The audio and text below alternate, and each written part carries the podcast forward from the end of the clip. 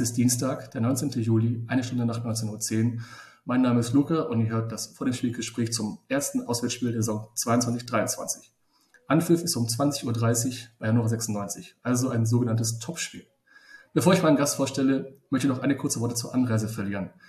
Es ist für uns aus Hamburg naheliegend, mit dem 9-Euro-Ticket oder mit der Regionalbahn oder nach Hannover zu fahren, doch dies ist leider nicht so einfach, wie es klingt.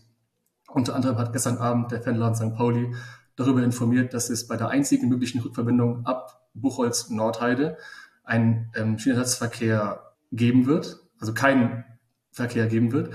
Und die Bahn rät ausdrücklich davon ab, diese Verbindung zu nutzen, da eine Mitfahrt aus Gründen der Kapazität nur äh, mit wenigen Menschen möglich ist. Und ähm, mehr Busse möchte man nicht bereitstellen. Daher als Tipp, mit dem Auto nach Uelzen und von dort aus nach Hannover fahren. Zurück an das gleiche Spiel. Es ist nervig, ich weiß, aber leider an dem Samstag nicht anders möglich. Ich werde selber mit dem Zug hinfahren und dann später, also nach dem Spiel mit dem Auto zurück. Also danke an die DFL für diese Terminierung.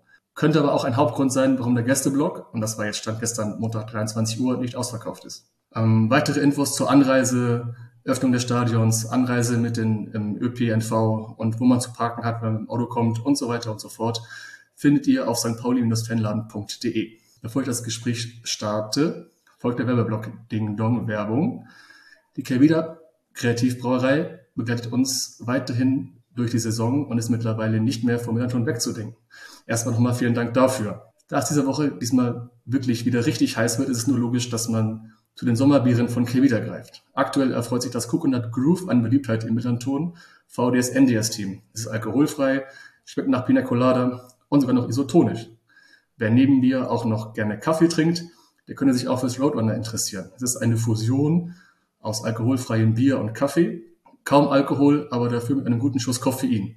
Und es wurde sogar mit dem Platin International Craft Beer Award ausgezeichnet. Also perfekt für eine lange Auswärtsfahrt mit unserem FCSP, wovon es die Saison leider sehr viele geben wird. Die Sorten sind, neben allen anderen Bieren, aus natürlichen Zutaten gebraut. Weitere spannende Biersorten findet ihr auf kelvida.bier, Bier in der englischen Schreibweise.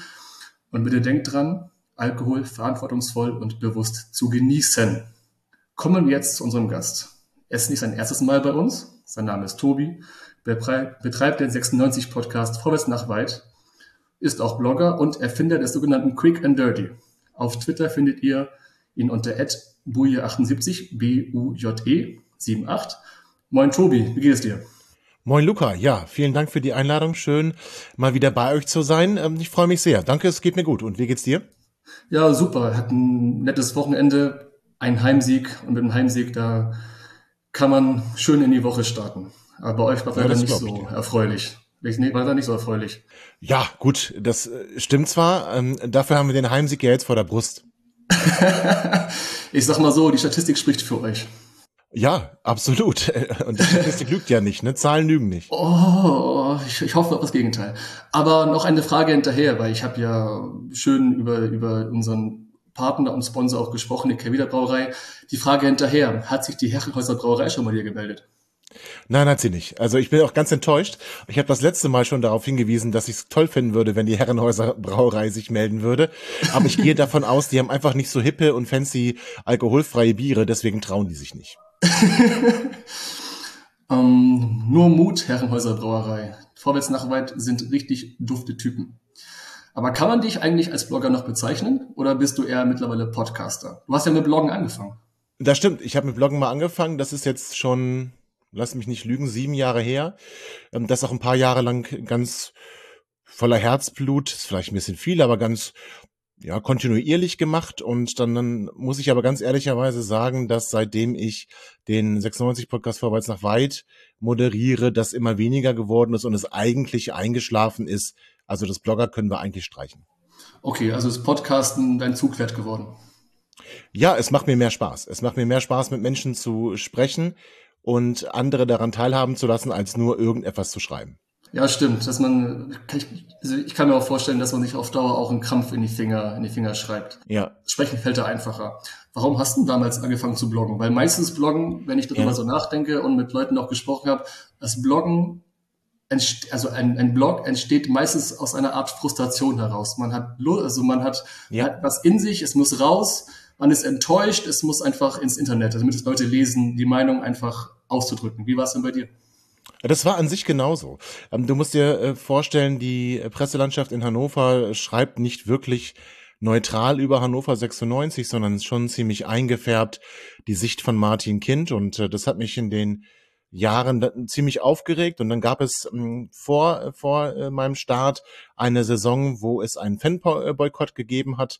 Das heißt, die aktive Fanszene ist damals zu der U23 in die Regionalliga zu den Heimspielen gegangen und war nicht im Stadion und das wurde in der hannoverschen Presse eigentlich komplett totgeschwiegen.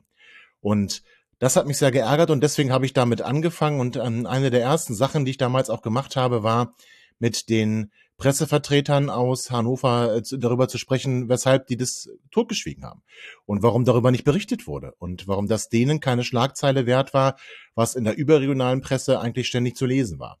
Und aus dieser Frustration über Hannover 96 mehr über Martin Kind als über Hannover 96 und über die hannoversche Presse ist das damals entstanden. Und womit haben die das begründet? Die Hannover Presselandschaft? Ja, sie, äh, sie waren der Meinung, sie hätten es ähm, thematisiert und es äh, wäre nicht totgeschwiegen worden. Aber das stimmt nicht. Also es wurde totgeschwiegen. Es gab dafür keine richtige Erklärung, muss ich ganz ehrlicherweise sagen. Okay, ja, stimmt. Ich erinnere mich noch, es gab eine kleine Dokumentation, ich glaube drei bis fünf Minuten, ich weiß nicht mehr wo. Es findet man noch auf YouTube, aber da wurde Ja. über den Fanboykott auch gesprochen und über die U23. Genau. Da war der Krischi von der Roten Kurve, war, war da einer Genau. der Protagonisten, der da ähm, vor der Kamera war, genau. Mhm. Ich erinnere mich noch 2000, dann war das 2015, wenn das sieben Jahre her ist ungefähr. Ich fand das, ich fand das sehr cool, dass man A, konsequent war und B, aber auch gesagt hat, also als sich der Streit, ich sag mal, nach und nach gelegt hat und sich vertragen hat, ähm, dass man gesagt hat, nee, wir ziehen das jetzt durch mit der U23. Man hat das quasi die U23 noch durchgezogen bis zum Schluss. Ja, es, war auch, glaube ich, für die U23 eine ziemlich coole Saison. Ähm, Salif Sané, ähm, eigentlich Profispieler, war damals in der Saison auch verbannt zu U23. Mhm. Das hat schon Spaß gemacht. Derby-Siege gegen äh, den Nachbarn aus dem Osten. Es war gut. Hat, ähm, war eine gute Saison. Aber Derby-Siege meintest du dann gegen die Zweitvertretung Ja, aus genau. euren Nachbarn? Okay, weil ich dachte jetzt, okay, das, das war ja in der vierten Liga. Ich hätte jetzt an Arminia Hannover gedacht. Ah, Ja, nee, die sind äh, nicht so, die sind nicht so hoch. Die sind in der fünfklassigen Oberliga Mhm. und äh, die müssen auch nicht höher steigen. Denn an sich muss man ganz ehrlich sagen, so der der der klassische Hassverein ist eigentlich Arminia Hannover. Und erst Echt? dann kommen die aus der äh, Stadt nahe der Grenze. Ja, ja, tatsächlich. Ja, ja, Arminia ist eigentlich der Feind. Also Oh, Arminia. Hannover, muss ich sagen. Nicht Arminia Ja. Bielefeld, Arminia Hannover. Auch interessant. Ich habe auch letztes Wochenende auch über die Rivalität von VfB Lübeck zu Phoenix Lübeck auch gelernt. Das wusste ich auch nicht. Das war kurzum auch nicht. Ja, mir sagt Phoenix Lübeck gar nichts, aber das spricht jetzt nicht für mich. Ja, nee, genau. Das ist halt auch in der vierten Liga. Also die spielen halt Okay. in eurer zweiten in der, in der Liga. Also die dürfen Echt? Oh, bald, da müsst ihr glaub es ich, aber kennen. Ei, Genau, dann, ja, ja, jetzt ist auch nicht, nicht verkehrt, weil die, die Staffeln der letzten Saison der ähm, vierten Liga, also der vierten Liga, der Liga Nord, wurde ja unterteilt in Nord und Süd, weißt du ja Genau. selbst. Und deswegen mach, mach, mach doch keinen Vorwurf, weil ähm, Lübeck war Danke. anders eingeteilt. Nee, nee, alles gut. Genau, wir waren Süd und die waren dann mutmaßlich Nord. Ja, genau. Und ähm, ich, Phoenix Lübeck war auch lange verschwunden von der Landschaft. Ich habe davon von denen noch, noch nie was gehört und deswegen habe ich die auch nicht so eingeschätzt, dass sie auf, auf einer Rivalitätsebene zum VfB Lübeck ausstehen. Ja. Und da habe ich mich mit einem unterhalten, der aus der Region kommt, der auch halt ähm, einem der Allesfahrer beim St. Pauli auch gehört. Und der ist ab und zu mal bei Felix Lübeck und er meinte, nee, nee, das ist schon, VfB Lübeck ist schon quasi der Hauptfeind von Phoenix. Und genauso andersrum, die Lübecker, die VfBler sehen Phoenix auch als, Hauptfeind. Und Okay. das war eine Rivalität, die, glaube ich, seit 30 Jahren nicht wirklich präsent war, weil Lübeck, Phoenix, Phoenix war einfach in der, war einfach nicht präsent, war, in, war im Nirgendwo und jetzt sind die nach nach hochgekommen und sind jetzt in der vierten Liga und ähm, konkurrieren mit ähm, VfB Lübeck und deswegen ist das quasi wieder, wieder ähm, hochgekommen. Ah, spannend. Ja, und weil er eine sehr, so wurde mir es erzählt, ich kann es ja nicht bestätigen, weil ich das, ich habe Phoenix nur einmal kurz gesehen, dass da eine relativ, ich sag mal, alternativ, schrägstrich linke Truppe hingeht, auch war halt auch nicht sehr viele. Und ähm, äh, VfB Lübeck da gerne mal drauf schielt und gerne mal ähm, mal die mal gerne, gerne, gerne mal besuchen geht und ähm, auch mal versucht wird, ein, zwei Sachen zu klauen, also so wie, so wie fahren oder so. Also ist halt auch keine, spricht auch nicht für einen, wenn man mit 50 Leuten unbedingt auf 10 Leute gehen muss. Also das finde ich ein bisschen, ein bisschen schwach. Absolut. Und ja, ja, ich hab's, ich war sogar, ich war sogar einmal in Lübeck, ich habe mir jetzt einmal angeguckt, Phoenix Lübeck. Da haben die im Bumianshof gespielt. Das ist eine etwas schöne Sportanlage oben in Lübeck. Und dann war ich echt verwundert, weil da, da waren auch 30 Personen von UKL, also dieses Ultrakollektiv Lübeck. Und dann war ich so, oh, okay. Aber ist dann noch alles ruhig geblieben, also, als, also zum Glück. Aber kurz zurück, deswegen wieder was Neues gelernt, dass Armin Hannover wirklich als, ich sag mal, als Nummer 1 Feind gesehen wird. Es war naheliegend, ist zwar naheliegend, weil innerhalb der Stadtgrenzen, aber zum Beispiel, wenn, wenn du hier bei uns fragen würdest, ist halt Altona oder Victoria oder so, ist jetzt auch nicht unser Hauptfeind. Es ist halt der HSV, klar, logisch, aber jetzt würde ich das so vergleichen. Aber auch sehr interessant, weil wieder, wieder, wieder was Neues gelernt. Aber. Wobei man sagen muss, Luca, da muss ich aber ehrlich sein, also diese Feindschaft wird nicht gelebt und das wissen sogar wahrscheinlich die wenigsten 96 Fans. Ähm, also wenn man jetzt, wenn jetzt jemand anderen fragen würdest, der sich mit der Historie vielleicht nicht so befasst und äh, ja, da auch kein, kein Interesse daran hat, der würde dir ausschließlich vielleicht über Tag Braunschweig sagen, aber würde über mhm. Arminia im Zweifel sogar was Positives sagen. Aber grundsätzlich ja. ist Arminia der Fall. Aber eine Sache, die, ähm, die Arminia, wo man das gut heißen kann, ist das Stadion, oder? Es hat was, ja. Es ist mittlerweile eine reinste Ruine, aber es ist eine ehrliche Anlage ähm, mit ähm, ehrlichem Fußball. Es hat was, ja. Sehr schön. Ähm, kommen wir mal zurück zum Sportlichen. Wir wollen ja über das über Formspiel sprechen, und gegen, weil unsere beiden Mannschaften jetzt am kommenden Samstag aufeinandertreffen die letzte Saison, die war ja nicht perfekt. Also man war sehr lange knapp überm Strich, unterm Strich, ja. hat sich sehr lange schwierig, also schwer getan, hat nach den Klassenhalt erkämpft, aber so wie für dich, dein Gefühl, wie bewertest du für dich letzte Saison? Was ist dein Fazit, wenn du es das mit in kurzen Sätzen für dich, also mir erklären wollen würdest? Ja. Also beim Fazit müsste ich eigentlich damit beginnen, dass äh, wir dem FC St. Pauli die erste Heimniederlage der Saison äh, beigebracht haben am Millantor. Ähm, nein, Spaß beiseite. Also die Saison war an sich eine reinste Katastrophe. Der ja. Kader versprach so auf den ersten Blick mehr. Man merkte dann aber relativ kurzfristig, dass er nicht ausgewogen war, sowohl von der Besetzung der Mannschaftsteile als auch von der Altersstruktur und von der Führungsstruktur.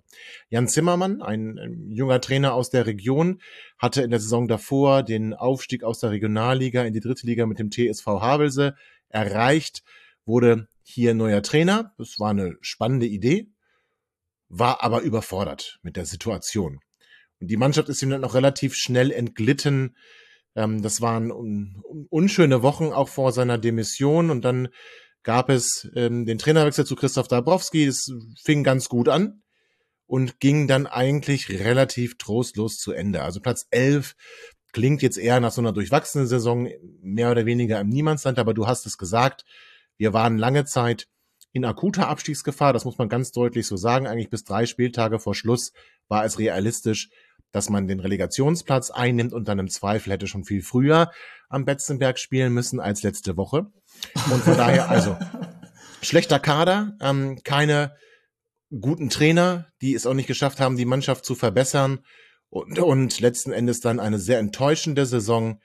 Versöhnlich mit Platz 11, äh, die spiegelt allerdings die Leistung der Mannschaft nicht wieder. Realistischer wäre Platz 15 gewesen. Ja, ich höre, ich höre dein Leid schon raus aus, aus der, aus der 96-Fanseele, aber gibt es neben all dem Leid all der Negativität auch noch was Positives, außer natürlich, dass wir euch sechs Bude geschenkt haben. Höchst, höchst, das war schon ziemlich halt. positiv. Das waren eigentlich schon die besten Spiele, weil man sagen muss, ähm, die haben dann auch wieder Hoffnung gemacht, ne? weil ihr ja äh, als Aufstiegskandidat, wenn man euch dann schlägt mit 3-0 und 1-0, dann denkt man natürlich, oh, guck mal, läuft doch.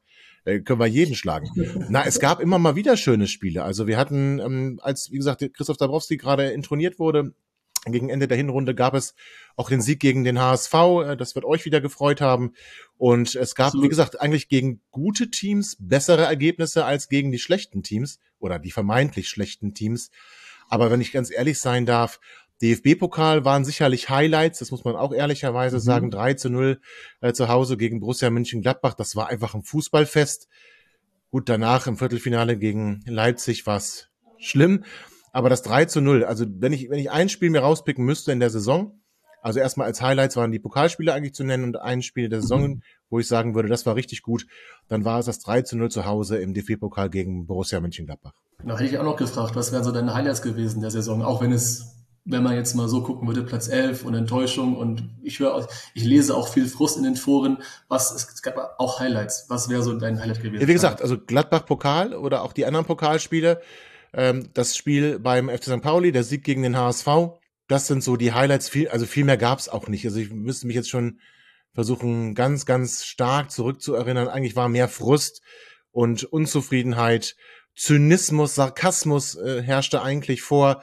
Man hat da Niederlagen auch einfach nur noch so hingenommen und ähm, hat sich darüber schon gar nicht mehr geärgert. Und das spricht eigentlich dafür, dass es eine sehr highlightsarme Saison war. Das ist das Schlimmste, wenn, wenn, die, wenn, die, wenn die Niederlagen einen nicht mehr so berühren und dass man so hinnimmt. Das ist das, ja. das Schlimmste. Dass man, kein, dass man kein Gefühl mehr dafür entwickelt, dass es einfach eine egal ist. Und das ist, das ist echt schlimm. Da müsste ich dann. Das ist schlimm.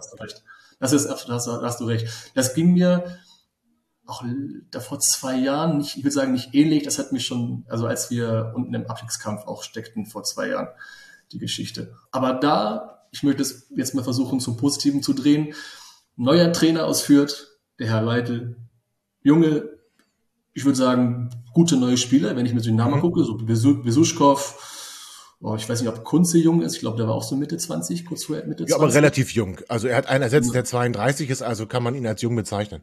Genau, Antonio Foti aus Frankfurt, das fand ich noch sehr interessant, ja. den, den Transfer. Heißt aber auch neue Trainer, neue Spieler, neues System. Auch ein mhm. neuer Mittelstürmer mit ähm, Harvard Nielsen, der ja den Trainer kennt. Auch ein Herr Schaub aus Köln, der Louis Schaub, da dachte ich, okay, auch interessant, dass du ähm, vom Europapokal nach Hannover gehst. Ist aber auch nicht, ist ja auch nicht irgendwer. Und ist Stimmt. eigentlich nicht ein Signal, dass es ein neuer Wind herrschen soll, ein Wechsel, das ist ein Signal dass man es möchte, dass man, dass man nach oben anklopft? Ja, also an sich soll es so eine Übergangssaison sein, das sagen wir hier aber auch schon seit vier Jahren. Also die Frage ist, wie ernst man das nehmen kann. Aber also man muss ganz klar sagen, elf neue Spieler, ein neuer Trainer, einige Abgänge. Das muss sich auch erstmal finden, muss man ehrlicherweise sagen. Nichtsdestotrotz glaube ich, dass 96 enorm an Qualität gewonnen hat.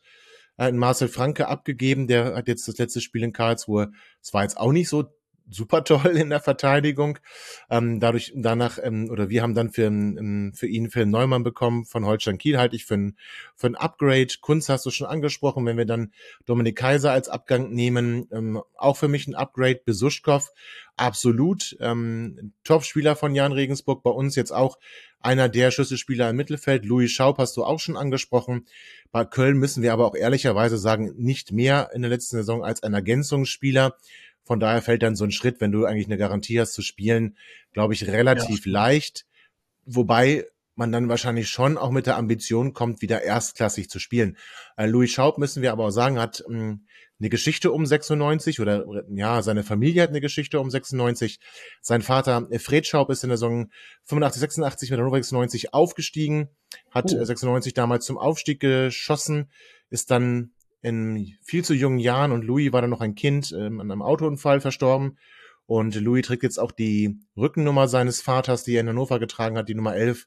Und das ist so eine ganz nette Geschichte für die Medien, ne?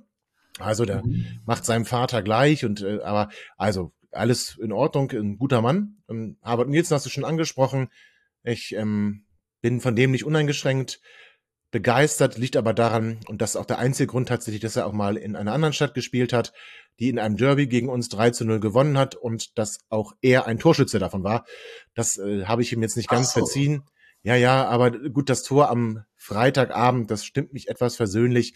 Wenn er im Derby trifft, dann äh, verzeihe ich ihm auch seine, ich glaube, anderthalb Jahre oder zwei Jahre waren es ähm, bei den anderen. Also interessanter Kader. Ja. Aber trotzdem Übergangssaison. Ähm, ich denke, Martin Kind schielt schon so ein bisschen zum Aufstieg. Und äh, auch wir im Podcast haben eigentlich getippt, ähm, zweimal Platz zwei, ähm, einmal oh. Platz fünf und einmal Platz drei. Also auch wir gehen davon aus, dass 96 oben mitspielen wird. Jetzt kann man natürlich sagen, okay, Lautern hat das nicht hergegeben, aber auf der anderen Seite, die Saison ist noch jung und ähm, ich halte 96 für eine starke Mannschaft, ähm, wenn das Spielsystem jetzt schnell implementiert wird, wenn die Mannschaft sich daran gewöhnt und das auf den Platz bringt, was sie in der Theorie können müsste, werden wir zumindest eine sorgenfreie Saison haben und wenn es dann richtig gut läuft, dann können wir, glaube ich, auch oben anklopfen. Aufstieg kann aber eigentlich nicht das erklärte Ziel sein. Der Grund, warum ich gefragt habe, ist halt laut transfermarkt.de der sechsteuerste Kader in der zweiten Liga. Wir sind auf Platz fünf, also noch vor euch. Also ist das so? Habt ihr so einen teuren Kader? Ja, also wir haben mittlerweile uns auch verstärkt mit guten Spielern, wie zum, also mit namhaften Spielern und teuren Spielern, auch zum Beispiel der Nemeth aus Mainz, der ist relativ teuer. Ich glaube, der soll auch einen Marktwert von drei Millionen haben oder so, also schon relativ interessante. Ach so, du meinst von einem, ach so, vom Marktwert her, ja, okay. Ja, vom Marktwert, vom Marktwert her, also sechs teuerste, also gerade vom Marktwert her, genau. Also ihr habt ja noch, ihr habt ja nicht eingekauft, also die meisten Spieler waren ja ablösefrei, so wenn das ich das in Erinnerung habe. Und wir haben halt im Gegensatz dazu ich sag mal, viel investiert. Also nicht das investiert, was man von Paris Saint-Germain kennt oder von Man City oder von Hoffenheim, sondern das hohe Investition, was bei uns, wir reden von zwei, zweieinhalb Millionen maximal. Ja. Das ist, das, das, das, das ist die höchste Investition. Wir haben noch nie in der Vereinsgeschichte so viel investiert. Weil wir auch das mittlerweile Spannend. auch konnten, weil wir, weil, weil wir Kofi Kire verkauft haben. Ja. Große Schwächung. Groß. Also, es wird, also, das hat ja Timo Schulz auch gesagt, man kann ihn nicht ersetzen. Es ist unmöglich. Und wir haben auch Guido Burgstaller abgegeben, der wollte in die Heimat und das kannst du ihn auch nicht verwehren. Ihr könntet Lukas äh, Hinterseher haben, wenn ihr wollt. Also, nee, also ich meine, auch ein Österreicher. Also, vielleicht kriegen wir da was hin. oh, schön. Weiß nicht, den würde ich auch. Nee? Okay. Ah, nee, nee, nee, Versuch was wert. Versuch was wert. Und ähm, deswegen, deswegen, also euer Spiel gegen Kaiserslautern, das, wie du meintest, die erste Halbzeit war ja, so, so wie ich das mitbekommen habe, nicht so gut. Das habe ich auch an deinen, an deinen ähm, Twitter-Posts auch so wahrgenommen. Die war eine Katastrophe. Ja, und, also sag's äh, ruhig ehrlich, also du brauchst mich hier nicht schützen. Also die, die erste Halbzeit war eine Katastrophe, 96 waren nie auf dem Platz. Ich habe viel auch im Vorfeld darüber gesprochen, über das Spiel 2016, 17, 96 damals auch zum Auftakt auf dem Betzenberg 4-0 gewonnen. Da waren die ersten 20 Minuten ähnlich, aber wir haben sie überstanden. Und mhm. am Freitag ist eben eins passiert. Lautern ist aufgetreten, wie man es erwarten konnte. Die hatten wirklich die Messer zwischen den Zähnen. Die sind in jedem Zweikampf maximal aggressiv immer an der Grenze, meist auch darüber hinaus ähm, der, ähm, des Erlaubten. Und 96 hat da nichts entgegenzusetzen gehabt, wurde nervös, unsicher, unruhig und hat dann einfach nicht die Souveränität besessen, zu sagen, nein, pass auf, lass die mal machen, äh, die, die, die, lass die auch sich kaputt rennen, wir werden unser Spiel schon durchsetzen, es hat im Mittelfeld nicht funktioniert, lauter Fehlpässe, katastrophaler Spielaufbau, hinten dann kapitaler Fehler und dann läufst du halt so um 0 zu 1 hinterher und ja, äh, die erste Halbzeit war wirklich, äh, wirklich schwach von 96, das muss man sagen. Ich denke man auch, es ist halt, es kann ja auch vorkommen, wenn du, du hast einen relativ neuen Kader, neu zusammengestellt, ich, Testspiele sagen in der Regel nichts aus man, man, man lernt sich kennen. Ihr, habt ja zum Beispiel jetzt 3-0 gegen Groningen gewonnen. Das war eure Saisoneröffnung ja offiziell, so wie ja. ich äh, informiert habe. Ein Wettbewerbscharakter ist nochmal ein ganz anderer Geist. Das ist nochmal, man, da wird man wirklich hart mit der Realität konfrontiert. Und dass es dann erstmal reinkommen muss, die Dreiviertelstunde, okay, kann man so stehen lassen. Aber dann in der, in der zweiten Hälfte habt ihr ja noch, das war eine andere Mannschaft, oder? Weil im Grunde war es ja so, mhm. also, also im Grunde war es ja so, es wäre ja ein Unentschieden gewesen. Mindestens hätte man in der ersten Hälfte nicht diesen dummen Fehler, glaube ich, das war auf der linken Seite, glaube ich, das gemacht. Stimmt. Dadurch ist das Fehler entstanden. Hätte man das jetzt nicht gehabt, hätte ich das Ding auch nicht verloren. Das war ja Kampf auf der, also erste Hälfte war pro Lautern, dann war in der zweiten Hälfte wart ihr und das war ja relativ ausgeglichen. Im Grunde wäre es eine 1-1, wäre mindestens okay gewesen. Wäre auf jeden Fall okay gewesen und wahrscheinlich auch verdient gewesen. Nach Wechseln in so um die 60. Minute 96 stärker geworden, aber Nielsen kam rein. Das hat einen entscheidenden äh, Push gebracht für das Spiel. Cedric Teuchert kam rein, die haben dann doch in der Offensive für Belebung gesorgt und dann hat es aber auch zu lang gedauert. Also 85. Minute machst du halt das 1 zu 1 mhm. und du hast dann aber, und das ist das am Betzenberg, also die, das Publikum hat die Mannschaft schon nach vorne gepeitscht, alles klar, aber nach dem 1 zu 1 war es im Stein und Totenstill. Und das hättest du ausnutzen sollen. 96 mhm. hat es auch versucht, also sie haben versucht weiterzumachen. Es gab dann noch eine große Chance von Yannick Dehm, der nicht, also kommt von der rechten Seite in den Strafraum. Es sind vier Mann im Zentrum frei. Er spielt nicht, sondern er schließt ab, kläglich. Und dann musst du halt, äh, wenn du solche Chancen dann vergibst, musst du eigentlich sagen, okay, pass auf, ist ein Punkt. jetzt alle Konzentration bitte gegen den Ball. Hast du nicht, die kommen nochmal durch, gibt einen Eckball und dann kriegst du ein Gegentor. Also diese Unkonzentriertheit führt dann dazu, dass ich sagen muss, okay, auch wenn ein 1 zu 1 unterm Strich wahrscheinlich das gerechtere Ergebnis gewesen wäre, wer so schlafmützig in der vermeintlich letzten Aktion des Spiels ist, der verdient es dann auch zu verlieren. Ich habe mir auch hier eine Frage notiert. Ich bin mir nicht sicher, ob, ich, ob, die, ob die richtig ist. Ich, und zwar, ob man die zweite Liga noch nicht ganz verstanden hat. Ja, das ist so eine Diskussion, die auch gerade in der Presse aufgemacht wird, Luca. Auch da, da wird dann hier mit alten Haudegen, Altin Lala, hier äh, einer der Rekordspieler von 96, auch der auch immer mit Messern zwischen den Zähnen rumgelaufen ist. Der wurde dann heute in der Bild interviewt. Ja, ähm, klar, Harvard Nielsen hat selber gesagt nach dem Spiel, äh, dass wir nicht dreckig genug waren, dass das so nicht funktionieren wird. Finde ich ein bisschen hart, also, weil das ist interessanterweise ein Thema seit dem Abstieg hier in Hannover. Und die Mannschaft ist ja jetzt komplett neu aufgestellt, wenn man so sagen will. Also so weit würde ich jetzt nicht gehen. Ich glaube, dass einige Mannschaften am Betzenberg noch Probleme bekommen werden. Äh, glaube aber gleichzeitig, dass es wenige Gegner geben, wenige Gegner geben wird, die so spielen werden, wie es KSV dann getan hat. Und deswegen, das war kein klassisches Zweitligaspiel. Es kommt immer auf Einsatz an, klar, immer auf Kampf an, aber den kann 96 annehmen. Das hat man gesehen daran, dass sie nicht auseinandergefallen sind, sondern sich dann doch gewehrt und behauptet haben. Deswegen, ähm, so, ich, das wäre mir zu hoch gehangen. Okay. Was sagt denn eigentlich die 96-Bubble aktuell zur Situation? Also gehen die quasi mit, auch mit dir auch mit, sagen, ja, erste Hälfte war blöd, zweite Hälfte war top, kann man drauf aufbauen, die Mannschaft kann das ja, die Mannschaft ist ja gut. Also ist quasi, merkt man eine kleine Aufbruchstimmung, wie ist die Stimmung, ist, also, wie ist so die Stimmung bei euch? Ja, also es gab eine Aufbruchsstimmung ähm, nach der Trainerverpflichtung, nach den Neuverpflichtungen und auch nach der Vorbereitung. Es war, hat mich ein bisschen erschreckt, wie die Reaktionen waren während des Spiels schon am Freitagabend, dass wieder der Sarkasmus einherzog, dass Zynismus wieder an der Tagesordnung war, dass im Prinzip alles der Mannschaft abgesprochen wurde.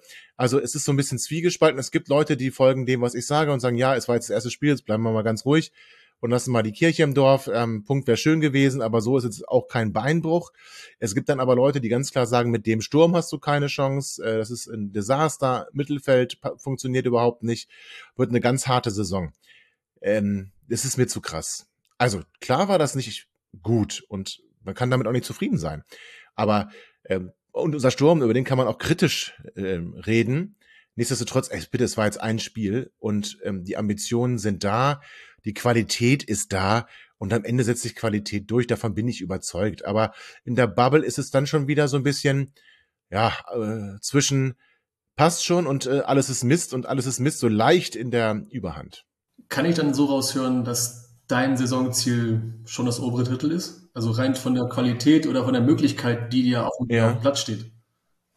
Aber ich will jetzt nicht so eine ähm, arrogante Arschlochverein äh, nee, gar nicht, hier gar an den Tag legen. Aber auf der anderen Seite gucken wir uns doch mal die zweite Liga an. Gucken wir uns vor allem die Absteiger an. Also mit Fürth und Bielefeld haben wir alle ein bisschen Glück gehabt, muss man ehrlicherweise sagen. Ja. Ganz andere Hausnummer als Werder und Schalke. Mhm. Und ich befürchte, dass es ähm, in der nächsten Saison nicht mit so schwachen Absteigern wird wieder losgehen können. Das heißt, eigentlich hast du jetzt eine Situation, in der alle, die in irgendeiner Art und Weise ambitioniert sind, und da zähle ich zwar die Absteiger mit zu, zähle aber Nürnberg dazu, ich zähle äh, St. Pauli dazu, HSV sowieso, Düsseldorf einen sich auch, ähm, vielleicht noch Darmstadt, also ich weiß, viele von den Clubs, die ich gerade nenne, haben es jetzt nicht so gut gemacht am ersten Spieltag. Aber das sind so Vereine Heidenheim vielleicht mit Abstrichen, wo man sagen kann, okay, die könnten jetzt diese Chance nutzen und die vermeintlich schwächeren Absteiger ähm, ausnutzen, um zumindest mitzuspielen um den Aufstieg. Und wenn es dann so sein sollte, dass sich das rauskristallisiert, dass die Absteiger wirklich schwächer sind als sonst, dann musst du doch eigentlich als ein Team wie Hamburg, St. Pauli, wie Hannover, Nürnberg, also du musst doch eigentlich dann alles daran setzen, um diese Saison erfolgreich zu sein und, und vermeintlich aufzusteigen. Denn stell dir vor, du wirst Vierter oder Fünfter. Hast also eine sehr gute Saison gespielt, aber es reicht nicht. Und verlierst dann Starspieler, ihr habt's erlebt, verlierst dann Starspieler und fängst zwar nicht ganz von Null an, aber musst wieder an Schlüsselpositionen was ersetzen. Davor habe ich ein bisschen Sorge. Ja, stimmt, da hast du recht, da hast du recht. Weil ich habe unter anderem mal ein bisschen durchgeklickt durch die Internetlandschaft und dann ist mir ein, ich glaube, ein, zwei Tage alt, da ist mir ein Satz aufgefallen, ein Zitat vom Herrn Martin Kind und gesagt, 96 hm. ist absolut erstligatauglich. Ich habe gesagt, okay, was meint er jetzt genau? Und da meint, da meint er die Strukturen. Heißt aber quasi wieder unter der Blume, so ja, wir wollen wieder oder wir möchten das. Ja, der möchte das. Aber er ist der Einzige, der nicht erstligatauglich ist. So. Ähm, ja, das ist doch, also Kokolores, der, der hat auch keine, weißt du, es ist eigentlich traurig, ähm, wenn man nach 25 Jahren überhaupt keine Ahnung vom Fußball hat. Und also dieses, nur mit Quatscherei ist ja noch keiner aufgestiegen. Und das kotzt, äh, verzeih mir diesen harten Aus. Alles gut. Das geht mir sehr gegen die Hutschnur, was was Martin Kind da so von sich gibt. Das ist eigentlich eine Peinlichkeit nicht zu überbieten, macht uns auch extrem unsympathisch. Und wir sollten jetzt erstmal anfangen, kleinere Brötchen zu backen. Also Martin Kind sollte am besten mal den Mund halten. Und wenn etwas nicht erstklassig ist bei 96, dann ist es all das, was er geschaffen hat. Und äh, das muss man, also jetzt bin ich auch wieder ein bisschen zu hart. Äh, klar gibt's da gewisse Strukturen, diese Strukturen sind aber auch sehr ausgehöhlt worden. Und eigentlich, eigentlich gibt es nur ihn, wenn man ehrlich ist. Mhm. Und sonst nichts. Und wenn das eine erstligataugliche Struktur ist, ja, dann gute Nacht. Wir haben ja auch im Vorgespräch auch darüber auch kurz gesprochen. Auch unter anderem haben wir auch festgestellt, oder ich auch wieder festgestellt, wie gut quasi diese Martin Kind Hannover Propagandamaschinerie funktioniert. Also wie gut das bei uns außerhalb Hannovers ankommt. Weil ich habe ja dir erzählt, es ist immer noch für uns in den Köpfen drin, dass Martin Kind quasi der Chef von Hannover ist und da die Fäden in der Hand hält. Also da kann man ganz klar sagen, ähm, er ist zwar Geschäftsführer der Profispielbetriebsgesellschaft, er hat aber den äh, Vorsitz äh, des Vereins verloren, weil er den Aufsichtsrat verloren hat. Und das ist schon mittlerweile drei Jahre her. Der Aufsichtsrat wurde jetzt wiedergewählt, beziehungsweise wurde ein Großteil des Aufsichtsrats wiedergewählt. Der Vorstand ist bestätigt. Also Martin Kind hat im Verein nichts mehr zu sagen und nichts geht noch weiter. Bei Hannover 96 ist in der Satzung verankert, dass die Profispielbetriebsgesellschaft nichts unternehmen darf, was gegen die 50 plus 1 Regel ist. Die 50 plus 1 Regel steht in der Vereinssatzung von Hannover 96 und Martin Kind ist eigentlich vollumfänglich, wenn ich mal einen seiner Lieblingsbegriffe benutzen darf, ähm, in seinem Vorhaben gescheitert, 50 plus 1 in Hannover zum Kippen zu bringen und deswegen soll er einfach gehen. Da, darauf wollte ich auch kurz, äh, kurz hinaus. Ähm, ihr hattet ja im letzten Monat eine ordentliche Mitgliederversammlung. Ja. Und es wurde dann erstmal ein neuer Aufsichtsrat gewählt. Und ja. die Satzungsänderungsanträge wurden ohne Gegenstimme bestätigt. So hatte ich das, glaube ich, rausgelesen. Das heißt, Stärkung der Mitgliederrechte und von 50 ja. plus 1. Also kann man sagen, ja, holen sich jetzt die Fans ihren Verein wieder? Den Verein haben wir uns äh, vor drei Jahren wiedergeholt bei der mhm. Aufsichtsratswahl davor. Mhm. Äh, da war es ein ganz klarer Lagerwahlkampf. Martin Kind schickte eine Riege ins Rennen und ähm, die die Opposition im Verein, die engagierten 96 Mitglieder und Fans schickten eine ähm, Kandidatengruppe ins Rennen und es war, also es sind fünf Plätze zu belegen, es war ein glatter 5 zu 1 Sieg. Jeder Kandidat kam deutlich durch und bei uns ist es so, dass der Aufsichtsrat dann den Vorstand bestimmt, beziehungsweise den Vorstandsvorsitzenden, der seinen Vorstand ernennt und ähm, auch den Vorstand dann vom Aufsichtsrat bestätigen lässt. Das ist dann geschehen. Es gab einen Wechsel von Martin Kind zu äh, Bastian Kramer und jetzt war, wie du schon sagtest, letzten Monat äh, im Prinzip die Bestätigung dieser Wahl und ähm, Satzungsänderungsanträge in Bezug auf 50 plus 1 und Stärkung der Mitgliederrechte Rechte wurden bestätigt. Die wurden an sich schon im letzten Jahr verabschiedet. Da gab es aber ein Gerichtsverfahren, das die für ungültig erklärt hat. Und jetzt wurden sie bestätigt und dann ist es jetzt auch unumstößlich. Ah, sehr cool. Das ist schön. Also, also unterstreicht mal wieder umso mehr, wie wichtig Fans sind, die denen in den Vereinen am Herzen liegt. Also aktive Fans sind sehr, sehr wichtig. Ja. Klar, wenn es drauf ankommt, ne? Also ich meine, das war eine Entwicklung in Hannover. Und als es dann fast schon zu spät war, denn es gab, das muss man ganz ehrlich sagen, es gab die Zustimmung des Aufsichtsrats, des alten Aufsichtsrats von Hannover 96, des Martin Kind, ähm, die Mehrheit übernehmen kann und 50 plus 1 hier ausgehebelt wird. Und das ist ja dann zum Glück von der DFL verhindert worden. Und danach hat man sich den Verein zurückgeholt. Ja, das ist toll, das ist super. Ähm, zum Spiel, also Thema, also ich habe auch rausgelesen, es gibt jetzt unter anderem auch, also Hannover 96, also die, die, die Vereinsführung und die Geschäftsführung, macht ja permanent Sachen, die, ich sag mal, gegen die Interessen der Fans sind. Thema Dauer, also Dauerkartenpreiserhöhung habe ich gehört, dass es, dass es wieder eine Erhöhung gab und dass ähm, also wieder viel zu hoch angesetzt ist und unter anderem auch, dass es für dieses Spiel jetzt am kommenden Samstag nur E-Tickets verkauft werden. Und es wurde von eurem jetzt Fan-Dachverband gab es halt auch Kritik an der Vereinsführung, dass ja. man nicht auf Wünsche der Fans eingeht. Und ähm, also im Grunde war es ja so, so habe ich es gelesen, niemand ist per se gegen Online-Tickets, aber es geht nur darum, dass es nur Online-Tickets gibt. Also dass man keine Wahl Genau. hat. Ja, du, also du kannst schon, du kannst schon so ein Ticket dir ausdrucken, du kannst auch so ein Print-at-Home-Geschichte machen. Aber also was es halt nicht mehr gibt, sind diese klassischen Karten. Also es gibt ja viele, die äh, aus den Spielen, wo sie waren, auswärts ihre Karte, ihre Eintrittskarte aufheben und da eine kleine Genau. Sammlung sich zu Hause anlegen. Jetzt hast ja. du halt einen schnöden DIN A4-Ausdruck ähm, oder hast ähm, ein Foto auf dem Handy, wenn du dein E-Ticket im, äh, im Wallet als Screenshot fotografierst. Das ist halt ja die schöne neue Welt des schöne neue Welt des Fußballs. Das muss man nicht mögen. Ähm, es gibt für mich gute Gründe für Papiertickets und ich habe sie auch immer geschätzt und bin kein Freund von dieser Entwicklung. Und das ist aber Martin Kind natürlich völlig egal. Das muss man ganz ehrlich sagen. Es ist halt Personal äh, unaufwendiger. Also du musst keine Kassenhäuschen besetzen, du musst nicht, äh, du musst erstens keine Tickets drucken, das heißt, du hast da weniger Kosten, so ein E-Ticket kostet dich nichts. Du hast dann höchstens eine Bearbeitungsgebühr über deinen Partner, aber das ist hast du beim Papierticket im Zweifel auch. Also es ist eine Kostengeschichte, glaube ich. Es hat Ja. jetzt nichts mit Innovation und äh, äh, dem 96 als Vorreiter der Digitalisierung zu tun, sondern es äh, drückt die Kosten auf Kosten all derer, die den Fußball eigentlich so mögen, wie er war und seine Ticket äh, gerne dabei hat. Und es, wie viele stehen vor dem Stadion und lassen sich ein Ticket geben, wenn sie, wenn die Leute das nicht behalten wollen. Und diese Ja, ganzen genau. Sammlungen haben jetzt in Hannover keine Chance mehr. Aber zum Beispiel auch, man kann nicht aber dann das nicht entscheiden und im Gegenschluss dann auch sagen, ja, wir wollen einen Zuschauerschnitt von wie viel tausend? 30.000? Na, äh, 25.000 ist es, ähm, sind, äh, ist der offizielle Wert. Das ist halt, ja. Also Martin Kind geht davon aus, dass 96 erfolgreich spielen wird. Und wenn 96 erfolgreich spielt, können die irgendwie machen, was sie wollen. Dann ist das Stadion äh, voll, in Anführungszeichen. Mhm. Das ist aber ein, ein, eine Geschichte, die er hier seit Jahren glaubt und bei der er schon äh, häufig eines Besseren belehrt wurde. Aber er lernt es nicht. Er geht trotzdem davon aus, er hält auch die Erhöhungen für noch zu niedrig. Er hält sich für sehr moderat. Also ich will es mal kurz sagen, ein Vater-Kind-Ticket ist 30 Prozent teurer. Ein Nordkurve-Stehplatz, also unser Fan-Stehplatz im Unterrang ist 30 Prozent teurer. Weiß ich nicht, ob das moderat ist. Ja, Mhm. das sind aber im Prinzip die Fans, die Martin Kind augenscheinlich nicht möchte. Denn in den teuren Plätzen, da haben wir eine Erhöhung von sieben Prozent, also Haupttribüne.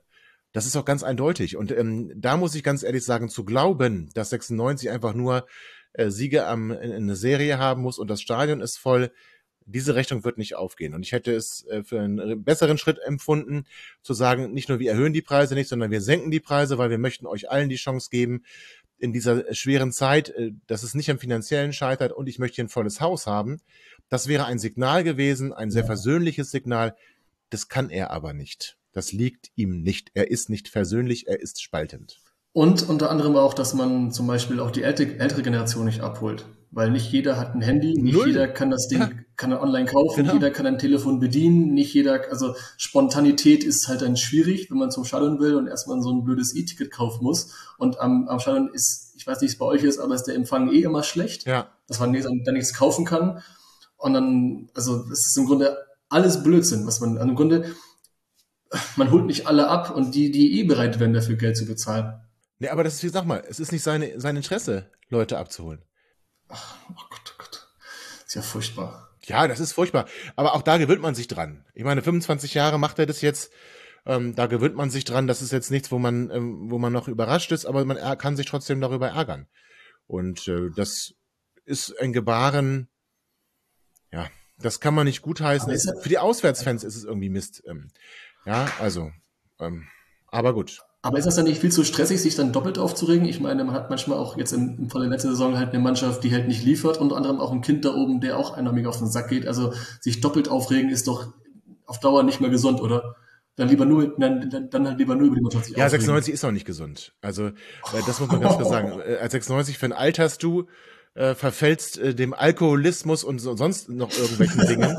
Nein, Spaß beiseite, aber also gesund ist es tatsächlich nicht. Und darauf aufgebaut bezüglich Streitigkeiten oder Unruhe, erklär mir bitte mal die Geschichte ähm, von eurem von eurem Keeper Martin Hansen.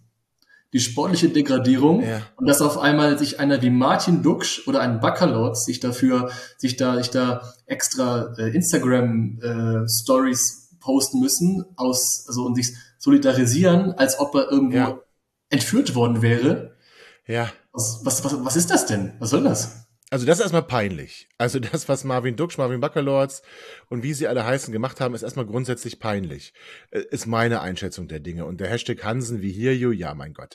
Also, dass ein Spieler sportlich nicht mehr stark genug eingeschätzt wird, ist ein ganz normaler Vorgang und kommt immer wieder vor. Genauso wie Spieler Clubs als nicht mehr stark genug einschätzen und deswegen den Club verlassen wollen. Soweit, so normal.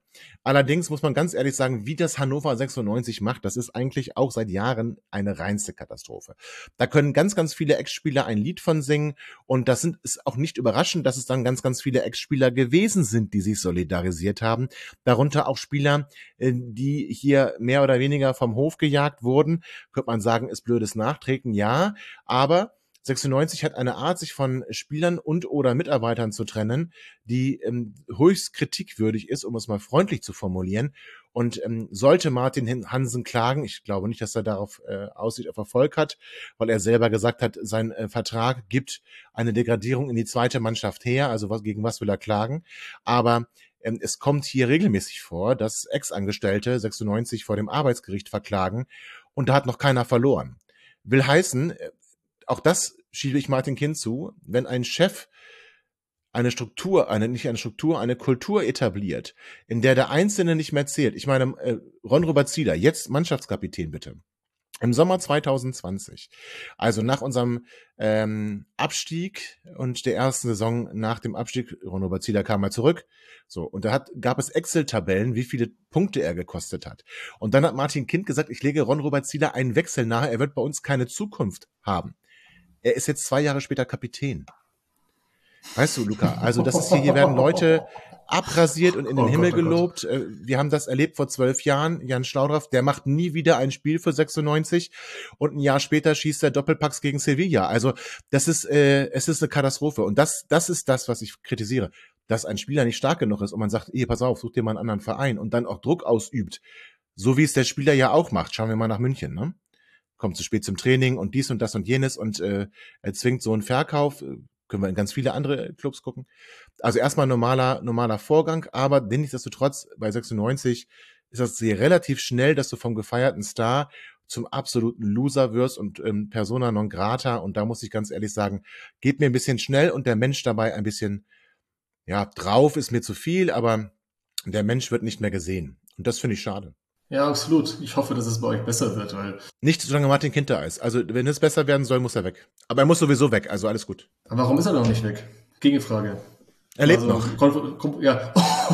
ja, okay. Also, das, Moment, das soll jetzt hier kein Aufruf sein, Gewalt an ihm auszuüben, aber nein, aber also das, ich erkläre dir, warum ich das so sage. Der ist jetzt, ähm, ich glaube, 78 Jahre alt. Mhm. Also, wenn es für den die Vorstellung des Ruhestands gäbe, dann wäre er schon weg. Stimmt. Das heißt, ich glaube, den werden wir erst los, wenn er nicht mehr lebt. Stimmt. Also ist leider, ist leider naheliegend, wenn er sich schon seit 25 Jahren bei euch, ich sag mal, in Anführungsstrichen engagiert. Also einen scheinbar einen, ja. einen Bärendienst erweist, permanent. Es ist ja nicht alles schlecht gewesen, ne? Aber ja, nichtsdestotrotz, ähm, er ist es. Es ist nicht alles schlecht gewesen, was passiert ist unter ihm, aber er ist es. Robopokal, ne? Unter anderem. Ja, absolut. Ähm, da äh, konnte er auch nicht verhindern. aber auch da, ja, du, lass, aber auch da in dieser Zeit äh, ganz schlimm äh, äh, Entzweiung äh, Fans und und und Club. Wir hatten vor ähm, mit Robert Enkes äh, tragischem Ableben ist die Mannschaft zusammengewachsen mit mit der Kurve und das war mhm. es war eine Einheit. Da war auch überhaupt so eine Saison möglich wie die Saison danach Platz vier und so weiter. Und in dieser Zeit dann mit Europapokal hat Martin Kind angefangen eben Daumenschrauben anzusetzen ähm, gewisse, äh, gewisse ähm, Gruppen aus dem Stadion vertreiben zu wollen, Privilegien für die Kurve zu entfernen, Arbeitskarten zu streichen, dies, das, jenes und war der Meinung, ich kann die Kurve jetzt austauschen. Also, ja, das heißt, ja, also auch wenn das eine erfolgreiche Zeit sportlich gewesen ist, war es eine der schlimmsten Zeiten für, für den aktiven Fan. Wahnsinn. Also im Nachgang, ne? Die Fahrten waren toll. Aber was Martin Kind daraus gemacht hat, äh, war eine der schlimmsten Zeiten für eine aktive, für aktive Fans. Was hast du mitgenommen? Europapokal? Von der Europapokal-Saison ja. oder den Saisons. Ja. Tolle Städte, tolle Auswärtsfahrten, tolle Stadien. Jahre, ähm, es waren zwei Jahre, genau. Aber es ist schon sehr verblasst. Und ähm, also, wenn ich jetzt die Wahl hätte, Martin Kind bleibt und wir garant spielen garantiert in drei Jahren Europa League oder Martin Kind bleibt nicht und wir spielen immer gegen den Abstieg in die dritte, dann bleibe ich in der zweiten und spiele gegen den Abstieg in, der, in die dritte. Ja, das ist konsequent. Wäre ich, wär ich glaube ich, genauso an deiner Stelle. Ähm, wirst du vor Ort sein im Stadion? Nein, nein, tatsächlich nicht. Ach, schade. Ich bin an dem Wochenende auf einem Wellnessurlaub im Harz und mhm. äh, werde nicht im Stadion sein. Live-Ticker oder suchst du dir den Fernseher, um das Spiel live zu, äh, zu verfolgen? Na, ich werde schon, ich werde schon im Fernsehen schauen. Ach stimmt, ist ja 2030, das heißt DSF. Ja, ja. Also wir, wir werden da vom Abendessen wieder zurück sein und ähm, das werde ich mir dann schon im Fernsehen schauen. Auf dem Zimmer ist so eine kleine private Sauna kann, kann, äh, das klingt jetzt sexistisch, das sage ich jetzt nicht, aber meine Partnerin sauniert gerne, deswegen erlaube ich, erlaube ich, um Gottes Willen, deswegen gönn ich ihr, gönn ich ihr, dass sie dann in die Sauna gehen kann, während ich Fußball gucke, da muss sie mein Geschimpfe nicht ertragen. ah, vielleicht hast du auch nichts zu schimpfen, wenn ihr so spielt wie eine Rückrunde gegen uns, ne? Na, wir schlagen euch, aber ich werde trotzdem schimpfen müssen. äh, das, davon wirst du mir dann beim Nachspiel, äh, nach dem Spielgespräch erzählen. Ähm, dein Tipp für dieses Spiel? Du hast gesagt auf Twitter, und ich möchte dich zitieren, dann schlagen wir, dann, dann, dann fällt nächste Woche halt St. Pauli oder so. Ja, habe ich, hab ich geschrieben. Ähm, da hast was, du völlig recht. was ist, was ist, also, was ist dann dein Tipp für Samstag? Äh, 3-1. Boah. Also. Ey, was ist bei zwei Toren Unterschied? Oh, also ist ein ganz normales Ergebnis. Vielleicht haben also, das, ich ja. weiß nicht. Also ich meine, guck mal, ihr habt das gut gemacht gegen Nürnberg. Stimmt. Bis zum gewissen Punkt. Stimmt, stimmt. Nicht das ganze Spiel über. Und ähm, ja gut, ich will jetzt nicht sagen, es war hinten raus nochmal eng, das waren 60 Sekunden, da war gar nichts eng. Nichtsdestotrotz äh, habt ihr gezeigt, dass ihr verwundbar seid. Und für 96 wird es ein ganz anderes Spiel als gegen Kaiserslautern. Ihr werdet mitspielen wollen, ihr werdet nicht ähm, diese Gangart an den Tag legen, weil ihr das Spiel auch dominieren wollt. Ihr wollt auch zeigen, wer der Herr im Hause ist. Wird uns deutlich mehr liegen. Und ich freue mich deswegen. Ich glaube, es wird ein gutes Fußballspiel. Und es wird sich am Ende es wird kein Unentschieden. Davon bin ich fest überzeugt. Beide werden gewinnen wollen. Euer Trainer ist so, unser Trainer ist so. Und deswegen unentschieden glaube ich auf keinen Fall. Und ich äh, tippe einfach nicht gegen 96. Aber ich glaube wirklich, dass wir ein richtig tolles Fußballspiel. Es ist äh, ein super, super Wahl für ein Topspiel. Auch wenn es für euch, was die Reise, du hast es erwähnt zu Beginn, ähm, ziemlich beschissen ist. Aber es ist von der Ansetzung her, was die Teams angeht, gehört es dann auch auf die große Bühne. Auch wenn ich diese Anschlusszeit verachte und ähm, diese große Bühne gar nicht will, sie gibt es nun mal. Und wenn zwei Clubs dahin gehören, dann ist es der FC St. Pauli und Hannover 96. Du hast mir auf jeden Fall äh, mehrere Gründe gegeben, warum das ein Topspiel ist. Ich hatte erst auch damit gezweifelt, so, hm, ist das echt ein Topspiel? Ich meine, ja, okay. Ist es, ist es. Ich meine, ich, ich bewerte ich ja aktuell noch anhand der, ähm, der letzten Saison. Das war ja Platz 11. Da dachte ich mir so, hm, weiß ich nicht. Aber jetzt, wo wir so drüber gesprochen hatten und du mir die Mannschaft näher gebracht hast und ich mir ein bisschen äh, mich reingelesen habe und ein bisschen, bisschen die, ich sag mal, die zweite Hälfte ein bisschen geguckt habe, könnte schon so klingen, dass es ein super Spiel wird. Ich bin davon überzeugt, es wird fußballerisch, glaube ich, ein tolles Spiel. Ganz im Ernst, weil beide Mannschaften können Fußball spielen. Und beide Mannschaften wollen Fußball spielen. Und das wird super spannend. Ob es jetzt ein 3-1 wird, werden wir sehen, aber es wird super spannend. Mhm. Das glaube ich schon. Es wird eng bis zum Schluss. Das glaube ich auch. Und am Ende wird die 96 durchsetzen. du hast gesagt 3 zu 1. Ja. Ich habe habe mir noch mal eine Statistik noch mal rausgesucht. Das heißt, das heißt Statistik, aber nach eurem Abstieg, das war ja 2016, 2016, 17 und dann hat er noch mal aufgestiegen. Also aber seit 2016 hatten wir acht Spiele und wir haben nur eins gewonnen, ihr habt sechs gewonnen. Also das, Siehste? ja, ich musste mich echt nochmal drüber nachdenken, wann wir nochmal gegen euch gewonnen hatten. Ich erinnere mich noch an die erste Liga von vor zwölf Jahren. Das weiß ich nicht. Asamoah oder noch? Also, wir, genau, der, genau, der große, der Asamoah, das Tor von Marius Ebers, damals an der Stelle, ähm, und das war das, das einzige, woran ich mich erinnern konnte. Und dann ist mir nochmal eigentlich. Ja, bei uns war das doch. Genau, das war genau, bei uns im genau, Stadion, ne? Genau. Ja, ich erinnere mich. Und weißt du, das Schlimmste war, also was das Schlimmste war, ähm, ich äh, hatte da in der Saison keine, doch, ich hatte eine Dauerkarte, ach Gott, wird ja immer schlimmer. Aber äh, eine, eine Freundin meiner Freundin war St. Pauli-Fan. Also haben wir dann gesagt, okay, pass auf, wir schenken ihr das zum Geburtstag, dass wir relativ nah, und zwar also wirklich sehr, sehr nah an die Gästekurve gehen. Ich habe die Entscheidung bitter bereut. Kann ich Sag ich ehrlich. Kann ich verstehen. Aber, also, da, aber dafür, war das ein sicherer Sieg, ne? Ja, aber, aber, aber, aber dafür habt ihr Rückspiel gewonnen, das 0-1 in, der letzten, in der letzten Minute noch. Daran erinnere ich mich auch. Das war auch sehr bitter. Hat uns da nicht Asamoah die Ecke gegeben? Ich erinnere mich, da war die Ecke, ja. Ich erinnere mich dran. Und er hat zugegeben, dass er noch dran war. Irgendwie so, es gab doch so eine Situation, Ja, oder? also in so Geschichte war das, genau. Und in, Ja, ja. das, war, das war von Schulz von euch, der hat getroffen. Opa erzählt vom Krieg. Und dann ist aber wiederum auch so, ich habe wir hatten, wir haben ja echt mal bei euch auch gewonnen, das 3, das 3 zu 2 von eineinhalb, schon ein, eineinhalb Jahre her. Das war Ja. komplett Geisterspiel, aber das, ich muss gar nicht zusehen, das habe ich, das habe ich gar nicht auf dem Schirm gehabt, weil Geisterspiele, keiner ist gefahren, daran hast du keine Erinnerung.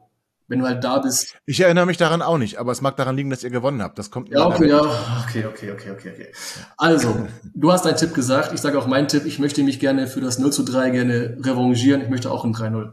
Oi, oi, du gehst aber hoch ran. ey. Ja, ich möchte, ich, ich muss das einigermaßen, ich muss einigermaßen das ausbalancieren, weil dieses 0-3, das war echt wieder, das war eine sehr, sehr, es war ein sehr schlimmer Tag. Das war danach eine schlimme Woche. Ich war danach in Quarantäne. Da war danach, danach hatte ich Symptome und wurde positiv Ihr getestet. wart Tabellenführer da, ne? Gen- Ich, ich meine, ich meine, da hat's Oder zumindest ihr wart noch oben, ihr wart noch oben da, ihr wart noch oben. Auf jeden Fall wart ihr noch oben. Genau, da hat zu bröckeln angefangen, genau. Das also, war, das aber war, drei, also wenn ihr hier 3-0 gewinnt, oh, dann äh, überlege ich mir was, ihr habt es gehört. Es ist, was Positives. Es ist hier in der Folge. Jeder kann das jetzt mithören. Jede Hörerin, Ja, ja, jeder ich überlege mir dann was.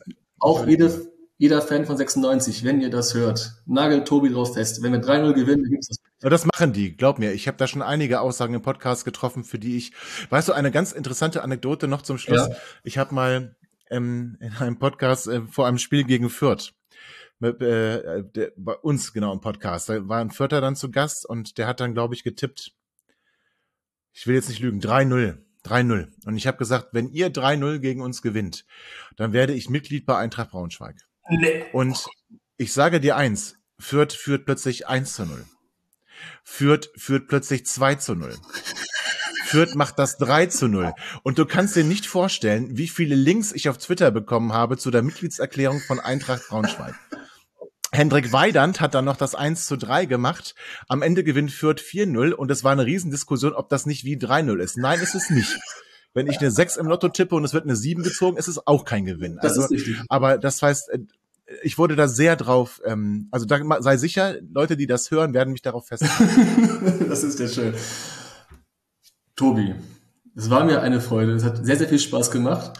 Die Zeit ist vorangeschritten. Luca, auch, danke. Das ist vorangeschritten. Wir sind schon bei 53 Minuten. Das ist eigentlich nicht äh, das Prinzip des Millanton VDS NDS, aber du bist auch kein normaler Gast. Das hast du aber lieb gesagt. Und es war deine Premiere, ne? Luca, herzlichen Glückwunsch zu deiner Premiere. Ich finde, du hast das ganz, ganz toll gemacht. Und der Millanton kann sich da über einen richtig, richtig starken Neuzugang freuen. Und zumindest äh, ihr spielt in der ersten Liga. Oh, das ist aber, das ist aber, das ist aber lieb. Das ist aber echt lieb. Ich freue mich. Danke fürs Lob. Und ich möchte, ich weiß nicht, ob du das mitbekommen hast. Es, wird, es werden ja vielen Gästen und auch davor in, ähm, in der Saisonvorschau. Wir haben alle gefragt, welches Tier wird dein Verein in der kommenden Saison? Was meinst du, wird Hannover 96 prä- repräsentieren? Der Panther. Der Panther. Also Ja. schnell. Schnell, agil, genau, kraftvoll. Nicht ganz so, nicht ganz so ähm, stark wie der Löwe, nicht ganz so ähm, reißerisch wie der Löwe, aber schnell, stark, agil, ja, kraftvoll. Weil dann hast, weil dann ist wiederum auch so, ich habe zum Beispiel ähm, Leopard gesagt für St. Pauli. Das heißt, wenn sich jetzt der Panther und der Leopard treffen, könnte es ein super Match werden, wenn sie gegeneinander antreten. Das heißt, Wird das es. heißt, wiederum unterstreicht nochmal, was, was du auch gesagt hast, das wird ein Topspiel am Samstagabend. Gehe ich von aus, ja. Du kommst daher, ne? Ich wünsche dir eine super Anreise. Passt auf euch auf. Äh, es ist ja leider so, dass sich unsere Lager nicht ganz so grün sind. Ähm, also passt auf euch auf. Auch alle St. Pauli-Fans, die anreisen, passt bitte auf euch auf. Habt ein schönes Spiel, genießt das Spiel, geht nur ohne Punkte wieder heim. Gehe ich mit dir voll mit, nur der letzte Satz, denn den müssen wir nochmal, den müssen wir überlegen, ob wir den drin lassen. Verstehe ich. Okay, Tobi, du bleibst gleich nochmal kurz drin. Ich werde dann gleich die Aufnahme stoppen. Ich verabschiede mich hier von all den Hörerinnen und Hörern für diese Folge. Habt ein schönes Spiel und wir hören uns nach dem Spiel. Tschüss.